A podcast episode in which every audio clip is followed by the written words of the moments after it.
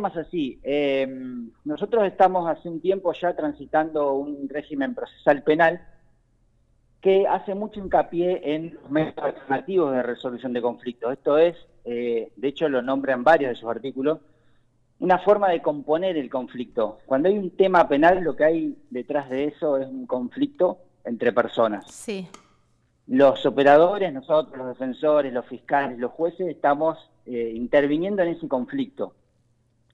Y eh, muchas veces se cree o se espera del, sistema penal, de la justicia, lo que todos conocemos que es la condena o la, pena de, ejecución en un, en un, complejo penal.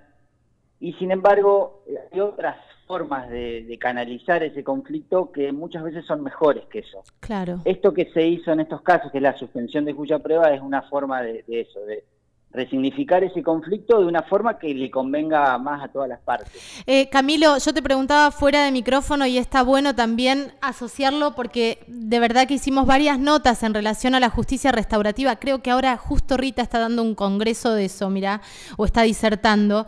Pero mm, esto tiene que ver con, algo con la justicia restaurativa, ¿no? Sí, claro que sí. Em, como hablábamos antes, son todos, eh, la justicia restaurativa justamente es una forma de ver el sistema penal. Em, la suspensión de juicio a prueba junto a otros institutos como los criterios de oportunidad que ahora también tienen más a mano los fiscales para, para operar en el sistema, forman parte de eso, es como lo que hablaba antes, una forma de composición del conflicto que no tenga que ver con la, con la imposición de una pena. Perfecto. Esto, se puede, perdón, esto se puede utilizar, digo, este recurso lo tienen para delitos leves, ¿verdad? Es para delitos leves. Sí, tendría que simplificarlo porque esto está regulado de una manera en el Código Penal y ya fue materia de, jurisprudencia, de distintos fallos. Si tuviera que decírtelo simplemente son es para delitos que no van a tener una pena de, ejecución efectiva. Esto es una es para delitos que enfrenta una persona que de ser condenada no va a ir presa. Por claro, que tiene, que tiene una condena menor a tres años. Tal cual. Perfecto, perfecto. Y por otro lado, sí hay otra normativa interna del Ministerio Público que no lo permite en algunos casos. O sea, o, que si lo permite, los operadores, los fiscales tienen que fundarlo bien de por qué en este caso va la, la suspensión de juicio a prueba. Pero hay delitos que están excluidos. Claro. Pero este tipo de delitos, como por ejemplo robos menores, lesiones leves, eh, muchas veces se solucionan por esta vía que, que, importa a veces una reparación, en realidad siempre una reparación económica en la medida de las posibilidades de, la persona que está imputada eh, a la víctima y después el cumplimiento de pautas, que a veces, en este caso fueron donaciones eh, a merenderos, pero a veces son tareas comunitarias también a algunas instituciones públicas. Entonces importa mucho más, justamente teniendo en cuenta lo que vos hablabas de estos conceptos de, composición del conflicto, eh, una solución que importa a la víctima y también a, la sociedad. Totalmente. Totalmente. Igual, eh, igual Camilo, si no llegan a cumplir con eso, sí se vuelve como atrás y sí tienen que ir a juicio. Sí, en realidad por eso se llama suspensión de juicio a prueba porque justamente lo que se suspende es la realización del juicio. En realidad esto no son causas que ya están para ir a juicio porque todavía no tienen, en este caso por ejemplo no tenían ni siquiera un requerimiento y lo hacen a juicio. Pero lo que pasa es justamente es eso, la fiscalía y la defensa acuerdan, puede ser que no haya acuerdo y que la defensa lo pida igualmente y la fiscalía se oponga y tenga que resolverlo el juez. En este caso ya había una previa conversación con la fiscalía, había acuerdo, se hace la audiencia, se pide, eh, se, fijan ahí las pautas que ya están previamente acordadas y a partir de ahí hay un organismo que controla el cumplimiento de estas pautas eh, en forma mensual, va llamando a la persona, va viendo que acredite que va cumpliendo con las pautas y va haciendo informes que lo va mandando hoy en día a la oficina judicial. Y de esa forma el fiscal también va eh, monitoreando que se esté cumpliendo con esto. En cuanto hay un incumplimiento, lo que se hace, se pide una audiencia se analiza qué es lo que está pasando porque esta persona no está cumpliendo y si se mantiene en esa, en esa postura lo que pasa es que se revoca la suspensión de juicio prueba y la causa sigue su curso como antes y se va a juicio o a un juicio abreviado, lo que sea. Perfecto. Pero esto no, no es que deja fuera ya la causa definitivamente pase lo que pase. Camilo, Por eso aprueba. Ahí, ahí leía que no solo tiene un resarcimiento en merendero, sino que hay como un mix, porque en realidad tiene esto, lo que se, lo que se recaude va al merendero o tiene que hacer tarea en el merendero, no, no, no tengo como muy claro eso, pero también hay un resarcimiento económico para la víctima. Claro, es uno de los, de los requisitos objetivos de la suspensión de juicio prueba, es que la persona ofrezca una reparación del daño provocado por ese delito, siempre en la medida de, las posibilidades de esa persona. O sea, no vas a encontrar eh, reparaciones como las que se pueden ver en el foro civil, por ejemplo. Obvio. Porque lo que se busca es que la persona, en la medida de sus posibilidades, busque reparar un poco el daño. Por eso son ofrecimientos generalmente bajos. Lo que no quita que la persona pueda rechazarlo, la, supuesta víctima pueda rechazarlo y ir por la vía civil. Esto es como, es como un aprendizaje y un eh, rever la justicia desde un lugar más empático también, ¿no? Porque yo leía recién los resarcimientos económicos son casi simbólicos, pero tienen que ver con, bueno, construyamos una sociedad sin violencia capaz, ¿no? Tal cual. Mira, eh, no me quiero poner muy técnico porque vamos a aburrir a todos, pero lo que tiene mucho que ver con esta idea de la justicia desde hace mucho tiempo que se, habla de la expropiación del conflicto. ¿Qué pasa? Tengo yo un, problema con otra persona, un problema que aparentemente es un problema penal o que, que puede implicar un delito penal.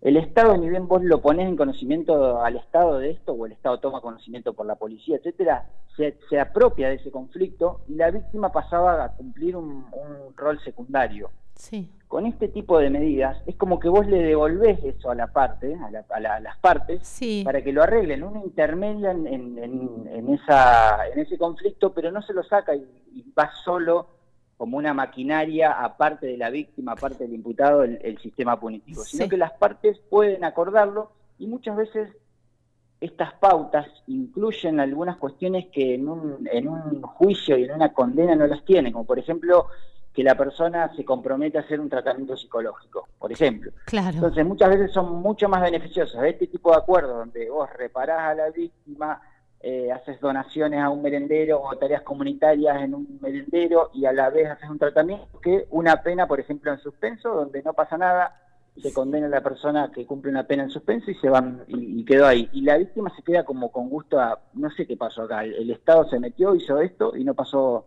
y yo no vi ningún, ningún resultado. Así que sí. Es humanizar un poco la justicia también, ¿no? Es, devolverle, es devolverle el conflicto a, los, a los que son los protagonistas de ese conflicto. Con una herramienta de solución, en realidad, que está buenísimo. Tal cual. Sí.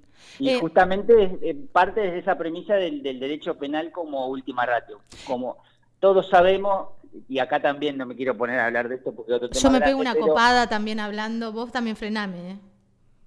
¿Cómo? Yo también me recopo hablando de esto, perdón. está buenísimo, pero además uno toca muchos temas que son también como para desarrollarlo mucho. esto lleva a pensar a uno para qué sirve la pena. Y ahí, bueno, de esto ya habla Cecilio, de cuál es la finalidad de la pena, de, la, persona privada de la libertad cumpliendo una pena. Totalmente. Y eso, aunado al, a lo que nosotros sabemos en cómo están las cárceles en nuestro país y en el mundo te hace pensar e inclinarte más por este tipo de soluciones que esas que, bueno, en algunos casos no hay no hay forma. Totalmente, ¿qué se repara en una cárcel? ¿Qué, eh, ¿Cómo se reinserta una persona después de pasar por un servicio penitenciario como está hoy? Un montón de cosas, pero repitamos porque hay mucha gente y esto se ve mucho en las redes sociales, vos también lo debes ver que, leemos comentarios que eh, todavía hay muchas personas que lo que quieren es, no quiero decir lo que quieren es sangre, pero sí castigo, esta cosa del castigo y del castigo puesto desde un lugar casi tortuoso, ¿viste? Entonces, eh, me parece que está bueno aclarar, para no, porque a veces la gente habla solamente por el título, aclarar que hay delitos que, que no entran en esto. Yo supongo que los delitos que tienen que ver contra la integridad sexual no deben entrar por más que un abuso sexual simple sea un, una, puede ser una condena en suspenso también, ¿no? Sí, eh, bueno, los delitos contra la integridad sexual graves de, por sí no, no entran por la pena mínima que tienen, no entran ya en el instituto. Claro. Pero, y los otros tampoco, porque en realidad eso está, eh, básicamente está regulado también por instrucciones del Ministerio Público eh, que no permiten, incluso por tratados internacionales. Eso te iba a decir, por tratados internacionales, claro. Claro, esas instrucciones responden a esos tratados que no permiten a los fiscales que adopten ese tipo de medidas en ese tipo de delitos. No, no es común verlo, eh, entonces no, no. Pero sí para este tipo de casos, incluso uno lo ha visto en algunos casos mediáticos también de accidentes de tránsito condicionado. Y también hay que decir que, por eso hablaba antes de este código, este código habla de, componer el conflicto en no menos de cinco artículos. Lo que busca es esto de lo que estamos hablando. Entonces, no solo prevé esta forma, que es la suspensión de juicio prueba, sino también lo que se llama criterio de oportunidad, que le permite a los fiscales, dicho simplemente, no seguir avanzando con una causa cuando hay un acuerdo entre las partes. A veces mira, no es ni siquiera hay unas pautas de conducta, a veces hay un acuerdo económico en un delito que tiene que ver con un, con un perjuicio patrimonial, un acuerdo económico entre la víctima, el imputado, y el fiscal con eso puede dejar de, avanzar en esa causa. Bueno, esto está buenísimo para el sistema judicial también, Camilo, porque si no están atascados de causas que se pueden resolver mucho antes, y también esto le da como mucha agilidad, ¿no? A la cosa. Tal cual, tal cual. Es una herramienta que tienen justamente para eso y, en cierta forma una herramienta de, política criminal para eso, para poder perseguir lo que hay, que, hay que perseguir y no destinar recursos eh, para perseguir causas que no, no, no, es necesario perseguirlas. Ahí hay una, Perdón, perdón que te interrumpo. te voy a hacer una pregunta que capaz que es medio utópica, pero yo me acuerdo un caso de, Regina, me parece que era de General Roca, eh, que se hizo esto de justicia restaurativa, que había sido un robo en un patio, que había un a un señor mayor.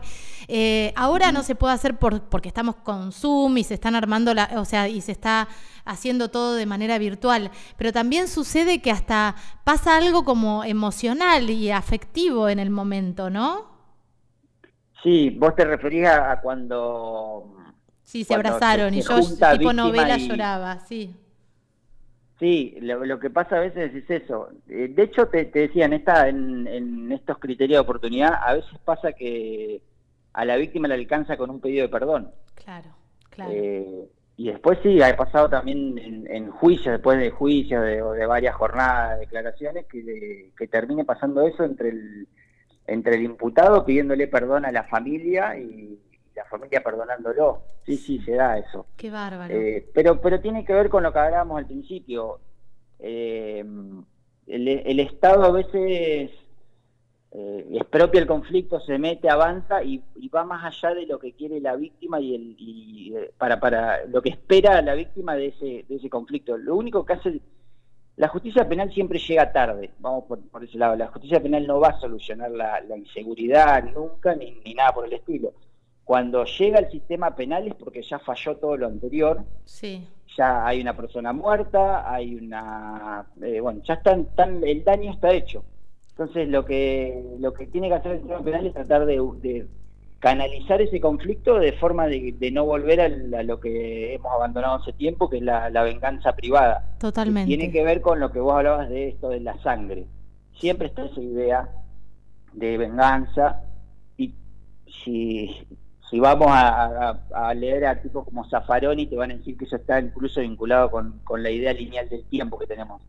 Pero, pero básicamente suele pasar eso y, por eso para mí lo, lo, que tiene de importante estos sistemas, como el, que tenemos, el acusatorio que tenemos en Río Negro ahora, es que buscan escuchar a las partes. Yo no, a veces me, enojo un poco cuando pasa que una, una víctima, vos sabés que no quiere avanzar más con la causa y el sistema como que quiere, intenta y va para adelante.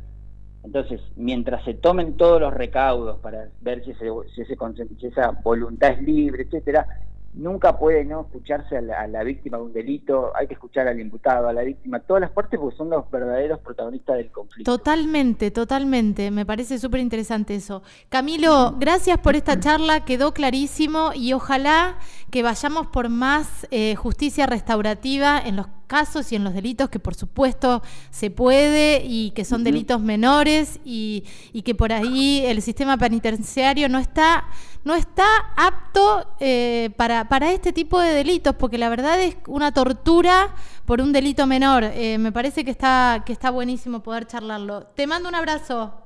Bueno, un abrazo y gracias por, por escucharme y a disposición cuando quieran. Gracias, gracias Camilo. chau, chau. Chau, chau. El defensor público Camilo Curi charlando con nosotros aquí en Ojos Bien Abiertos con este, bueno, con esta patita que tiene que ver con la justicia restaurativa en algún punto y esta decisión de defensa, fiscalía, juez, víctima, imputado, eh, bueno, y un beneficio para los merenderos de Viedma.